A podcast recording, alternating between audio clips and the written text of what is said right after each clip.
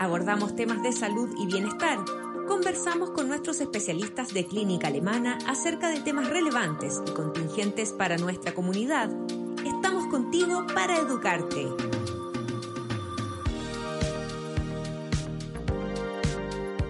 ¿Cómo están? Hoy conversaremos sobre un tema que preocupa mucho a los padres, el síndrome inflamatorio multisistémico asociado a COVID-19 en niños, más conocido como PIMS.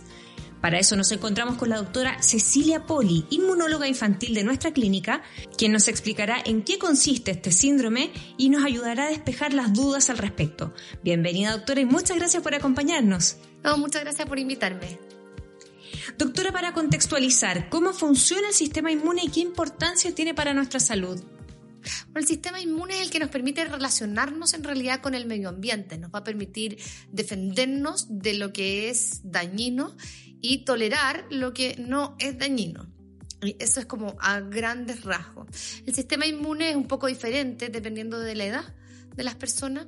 Entonces, eh, es un poco más robusto en niños eh, después del año de vida, eh, un poco más deficiente en los niños que están recién desarrollando su sistema inmune, como son los niños de menos de un año de edad y también los adultos mayores en que la mm, función del sistema inmune va decayendo. Doctora, ¿y qué respuesta tiene nuestro sistema inmune ante el SARS-CoV-2? Eh, en general, una persona normal, ¿no es cierto?, que tiene un COVID leve, porque las personas que tienen COVID grave también pueden ser normales, pero la respuesta que ocurre cuando hay un COVID leve es que este sistema inmune, ¿no es cierto?, responde de manera adecuada y logra producir lo que se llaman los anticuerpos neutralizantes, que finalmente eh, neutralizan, como dice su nombre, la entrada del virus, eh, previniendo que se infecten más células y que la persona sea grave y entonces resulta en un COVID eh, leve, con síntomas leves, sin elementos de gravedad. Mientras que cuando el sistema inmune responde en forma inadecuada, eh, no logra neutralizar este virus, se produce mucha inflamación asociada a este virus y es esta inflamación lo que hace que tanto la neumonía por COVID en adultos como el PIMS sea más grave. En general, la información que nosotros manejábamos al, comienzo de esta pandemia, que ha sido en el fondo ir descubriendo poco a poco cómo se va manifestando en, las personas, es que afectaba muy poco a los niños o prácticamente no se contagiaban. ¿Cómo es la respuesta inmune de los niños eh, ante el COVID-19? Parece ser que el, sistema inmune, por razones que todavía no entendemos bien, es mucho más robusto en los niños y por lo tanto la mayoría se infectan pero son asintomáticos o no se infectan y de hecho el COVID en niños representa solamente un 4% de la positividad del COVID en la población. O sea, tienen em, menos COVID. Eh, que los adultos y en general cuando lo tienen son asintomáticos o con síntomas muy leves, un poco de odinofagia, que es dolor de garganta, un poquito de dolor de cabeza por uno o dos días y, se les pasa. Y esto está asociado a una respuesta inmune robusta en que se producen anticuerpos, se logra neutralizar el virus y listo, quedan inmunes, es decir, protegidos y, y sanos. Eso, eso en general. Hasta que después se empezó a reportar este síndrome inflamatorio multisistémico que ocurre en un porcentaje muy pequeño de los niños que tuvieron COVID. Es menos del 0,2% de los que es el 0,2% de los niños que tuvieron COVID. Si uno amplía ese porcentaje a decir, mira, de todos los que tuvieron contacto con COVID, probablemente mucho menos incluso que el 0,2% de los niños pero existe, ocurre en niños que generalmente son previamente sanos y puede ser grave y por eso la importancia de, estar alertas, pero, pero tampoco para alarmar a la población de que hay una epidemia de PIMS, porque, porque eso no es real, ocurre en un porcentaje muy pequeño de los niños. Tal como lo hablaba doctora, hace poco empezamos a escuchar del PIMS. Antes prácticamente el COVID no, y, no, se hablaba mucho del contagio de niños ni los efectos que podía tener. Em, pero claro, empezó a salir el tema del PIMS y lo que más levantó las alertas es que eh, afectaba directamente a niños y era potencialmente mortal, que yo creo que es donde los padres, madres estamos más preocupados en el fondo y, em, y, ha, preocupado a toda la comunidad de este nuevo síndrome que no tenemos idea qué es y qué pasa y que puede incluso ser mortal para nuestros niños. ¿Qué es específicamente el PIMS? El PIMS es un síndrome inflamatorio, como lo dice su nombre, multisistémico, es decir, que después de haber tenido COVID, que generalmente cursa con muy pocos síntomas o incluso asintomático en los niños, cuatro o seis semanas después, asociado a tener anticuerpos positivos, es decir, estos niños montaron una respuesta inmune contra el virus, probablemente neutralizaron el virus y ya no están contagiando en su mayoría, hay algunos que sí, eh, y esta respuesta inmune como que se defiende contra el virus, pero también se defiende contra el propio organismo de los niños, produciendo mucha inflamación. Esta inflamación en general afecta al corazón, entre otros órganos. Eh, y produce, puede producir eh, shock y es por eso que es grave, ¿no es cierto? Puede producir pintitas en la piel, puede producir inflamación gastrointestinal, por eso algunos niños tienen diarrea, vómito. Es como que a la vez de defenderse contra el virus, nuestro sistema inmune se defiende también contra nuestros propios tejidos o los propios tejidos del niño y produce en ellos mucha inflamación. Y esta inflamación es lo que hace que este síndrome sea eh, grave porque inflama muchos órganos a la misma vez. ¿Y cuánto es más o menos la, em, eh, la cantidad de, manifestaciones de PIMS, porque si, si bien es bajo el, nivel de contagio en niños que desarrollan COVID, eh, ¿cuánto más o menos la relación de quienes desarrollan PIMS en el fondo? O sea, de todos los niños que se contagian, de todos los casos de COVID en niños, un 0,2% desarrolla PIMS. Eso es lo que se ha reportado hasta ahora. Probablemente si uno empieza a testear más niños, ese porcentaje de los niños que desarrollan PIMS empieza a bajar, porque todo esto también depende de la cantidad de testeo que uno haga. Claro. Pero ha aumentado igual en el, último tiempo. Entonces uno eh, eh, logra diagnosticar con COVID agudo más niños que a lo mejor están asintomáticos o muy poquito sintomáticos. Eh, pero de todas maneras esto sería del 0,2% de los niños que tienen un COVID o menor. Entonces es un porcentaje muy bajito, pero como tú bien dices, las consecuencias pueden ser graves. Entonces por eso que ha levantado todas estas alertas. Eh, además son niños previamente sanos. No estamos hablando de, una enfermedad grave en un niño previamente enfermo. Estamos hablando de un niño previamente sano. Entonces por eso es que es importante estar alerta. Ahora lo bueno es que el pronóstico es súper bueno. Entonces si uno está alerta, lo reconoce precozmente y se trata, eh, no debería haber problema. ¿Y este PIMS es solamente relacionado al COVID-19 o es un síndrome que se puede manifestar eh, en otros niños? El PIMS se ha definido como asociado a COVID-19 y no a otras infecciones, ¿ya? Pero sus síntomas, como la fiebre, las pintas en la piel, el dolor abdominal, pueden parecerse a otras infecciones virales infecciones por el eh, virus Epstein-Barr, que es el que produce la mononucleosis, eh, infecciones por estreptococo grupo A, que es el que produce la faringoamigdalitis, etc. Puede parecerse a otras cosas. Pero lo que llama la atención en este, en este síndrome es que a pesar de que se parece a otras enfermedades por la fiebre, por las pintas en la piel o el dolor abdominal, está asociado a una inflamación muy marcada que puede afectar el corazón en un gran porcentaje de los casos. Entonces eso es como lo que lo diferencia de estas otras infecciones que ocurren con fiebre, pintas y diarrea. Pero esto en el fondo eh, se puede diferenciar ya con un examen médico. ¿Cómo los papás podemos identificar o en qué características nos tenemos que fijar? Si existe el antecedente de haber tenido contacto con alguien COVID, hay que estar alerta a la aparición de fiebre y compromiso de estado general en las cuatro a seis semanas después, es decir, uno o dos meses después. Hay que estar atento. Si aparece fiebre marcada, más de 38, por más de 24 horas, en general los niños tienen dos, tres días de fiebre, asociado a pintas en la piel, dolor abdominal, diarrea o solamente esta fiebre con compromiso de estado general y mucho decaimiento, lo importante es consultar. Es probable que sea otra cosa, pero es mejor consultar, que se tomen los exámenes pertinentes para descartar o confirmar un PIMS y en el caso de confirmarlo, que se hospitalice el niño y se trate adecuadamente para bajar esta inflamación y de esa manera que el pronóstico sea súper bueno como es lo que hemos visto. ¿Ya? Entonces es importante consultar. ¿Cómo se trata generalmente el PIMS? Generalmente se trata bajando la inflamación y lo que más usamos para esto son los corticoides. También se puede usar un medicamento que se llama gamma globulina, que es como inyectarle defensa, ¿sí? un niño para como neutralizar este sistema inmune que está hiperactivado, para poder lograr bajarlo.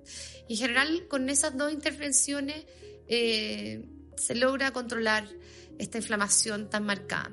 Uno, si eso no resulta, puede hacer otras cosas, pero la mayoría de los niños responde al tratamiento con corticoides. Lo importante es que como puede afectar el corazón, estos niños tienen que ser tratados hospitalizados, porque son niños que necesitan monitorización para saber si se agravan, estar atentos a este agravamiento y tratarlo adecuadamente y precozmente. No se trata de darle un niño corticoides en la casa. ¿Por qué? Porque vemos que uno de los órganos que más se inflama es el corazón y eso requiere de un manejo en una unidad de cuidado intensivo. Entonces el niño tiene que estar hospitalizado para poder determinar precozmente y adecuadamente cuándo el niño puede necesitar apoyo en una unidad de cuidado intensivo. Por eso es que no se trata en la casa. Particularmente, ¿qué está pasando en Chile con el PIMS? Mira, el PIMS es un reflejo de lo que ocurre en la población. Entonces, si dijimos que un 4% del COVID en la población es COVID en niños, un 0,2% de ese 4% puede desarrollar PIMS. Entonces, cuatro a seis semanas después del pic de COVID en la población, vamos a tener un pic de PIMS. De manera que como los casos han seguido subiendo, es esperable que cuatro o seis semanas desde ahora los casos de PIMS sigan aumentando.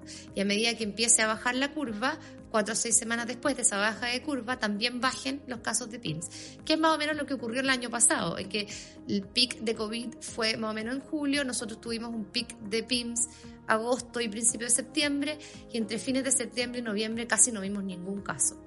Entonces esto está directamente relacionado como con una alta carga viral en la población, con mucho virus circulando. Entonces eso es lo que está pasando ahora, que hay mucho virus circulando y entonces hay mayor riesgo de que alguno de los niños presente PIMS. ¿Y algunos de estos niños que mm, presenten PIMS tienen alguna secuela? ¿En general se, eh, hay alguna secuela con la que queden los niños?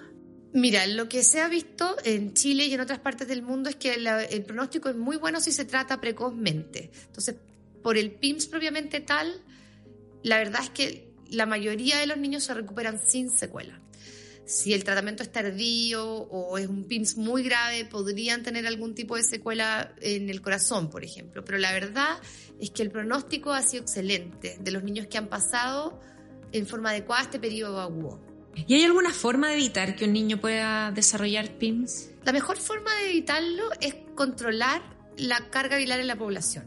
Entonces, por lo tanto, ahora seguir con el lavado de manos, seguir con el uso de mascarilla, no hacer estas reuniones familiares, porque es súper importante decir que los niños en general que tienen PIMS se han contagiado de COVID en su familia. Tienen casos intradomiciliarios, estuvieron con el primo, la abuelita que tuvo, alguien que tuvo COVID.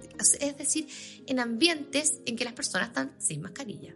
No hay una manera de, de prevenir una vez que un niño tuvo contacto con COVID que no desarrolle PIMS. Eso no hay una manera de prevenirlo y tampoco hay una manera de predecirlo. ¿Quién va a tener PIMS versus quién no?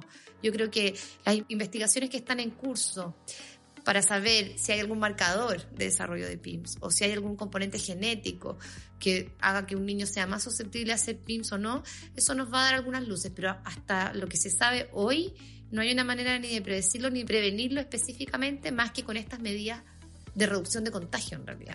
Es decir, si es que ya tenemos un contagio, por ejemplo, dentro de la familia, eh, no podemos hacer nada, ya el niño ya está expuesto a eso o, hay medidas que se pueden tomar dentro de un hogar en el que hay alguno, de que alguno de sus miembros esté contagiado, por ejemplo. Las medidas de aislamiento intradomiciliario, ¿no es cierto? Eh, tratar de aislar a la persona que está contagiada para evitar el contagio dentro de la casa, aunque uno asuma que ya ocurrió, etcétera. Igual aislar a la persona que está produciendo esta alta carga viral, ¿no es cierto? Y tosiendo y todo, ayuda igual a bajar la carga del virus en la casa y el contacto con el virus. Entonces, aislar a la persona que está contagiada y para eso también sirven las residencias sanitarias si es imposible hacerlo eh, en la casa. Eso es una de las medidas. Y lo segundo es estar alerta las cuatro o seis semanas después si es que el niño presenta fiebre o estos eh, síntomas inflamatorios. Si es que coincide, ya entonces sabemos inmediatamente que podría ser un caso de PIMS. Exacto, y consultar precozmente, dar el antecedente y que se tomen los exámenes pertinentes y, se trate. ¿Es contagioso el PIMS? el PIMS per se no es contagioso porque es una enfermedad post-infecciosa, es decir, el niño ya estuvo expuesto, ya tuvo la infección, ya tuvo su PCR positiva, por así decirlo. O sea, si tiene otros hermanos, por ejemplo, ¿no es un riesgo de contagio? No es un riesgo de contagio. El niño fue riesgo de contagio cuando tuvo la PCR positiva y la infección por COVID. Dicho esto, hay un porcentaje que puede ser hasta un 40 o un 50% de los niños que tienen PIMS que al mismo momento de tener el PIMS, que tienen anticuerpos positivos, es decir, ya tuvieron la infección, pero además igual tienen PCR positiva. Si tienen la PCR positiva, entonces están contagiando. Entonces, en general, los niños con PIMS tienen anticuerpos positivos y PCR negativa, pero en aquellos casos en que tengan anticuerpos positivos y PCR también positiva, sí son contagiosos. Entonces hay que tener ese elemento para determinar si un niño con PIMS está contagiando o no. ¿Y esto por qué se da esta PCR positiva? ¿Es propio del PIMS o eh, se volvió a contagiar el niño o se contagió y y, desarrolló con mayor rapidez quizás el PIMS. La PCR, ¿qué es lo que mide? La PCR mide la presencia del virus en las mucosas de un individuo. Entonces quiere decir que todavía hay virus presente. Es un poco difícil de responder si ese virus todavía está activo, infectando, y eso ha sido un poco discutido. Pero para efectos prácticos, si la PCR está positiva, uno piensa que esa persona está contagiando, o es más vale considerarlo como que está contagiando. PCR positiva indica presencia del virus. Eh, por lo tanto, se considera contagioso. Eh, y eso es lo que ocurre con los pacientes que tienen neumonía por COVID, tienen PCR positiva. Como esta enfermedad es postinfecciosa, la mayoría de los niños tienen PCR negativa, es decir, no hay presencia del virus. Lo que hay es presencia de anticuerpos contra el virus, de defensas contra el virus. Y esto es lo que se asocia a esta inflamación sistémica. Doctora, y para terminar, eh, ¿debemos estar alarmados por este síndrome? Yo diría que más que alarmado, alerta, porque hay que estar alerta a los síntomas, a bajar el contagio. O sea, si queremos proteger a los niños, lo que hay que hacer es bajar el contagio en la población, ser obediente a las medidas que están impuestas ahora por el ministerio, evitar estas fiestas, evitar el contagio para poder bajar la carga viral en la, en la población y, y estar atento a los síntomas y consultar en forma precoz, más que angustiarse por la existencia de esto, porque eso es algo que, que no podemos modificar y como dije antes, es poco frecuente, pero si estamos alerta y consultamos a tiempo, el pronóstico es súper bueno. Muchas gracias, doctora, por acompañarnos y por explicarnos este tema que tiene alarmada a tanta gente. Muchas gracias por estar acá hoy. Muchas gracias. Y nosotros nos despedimos y nos encontramos en un nuevo Alemana Podcast.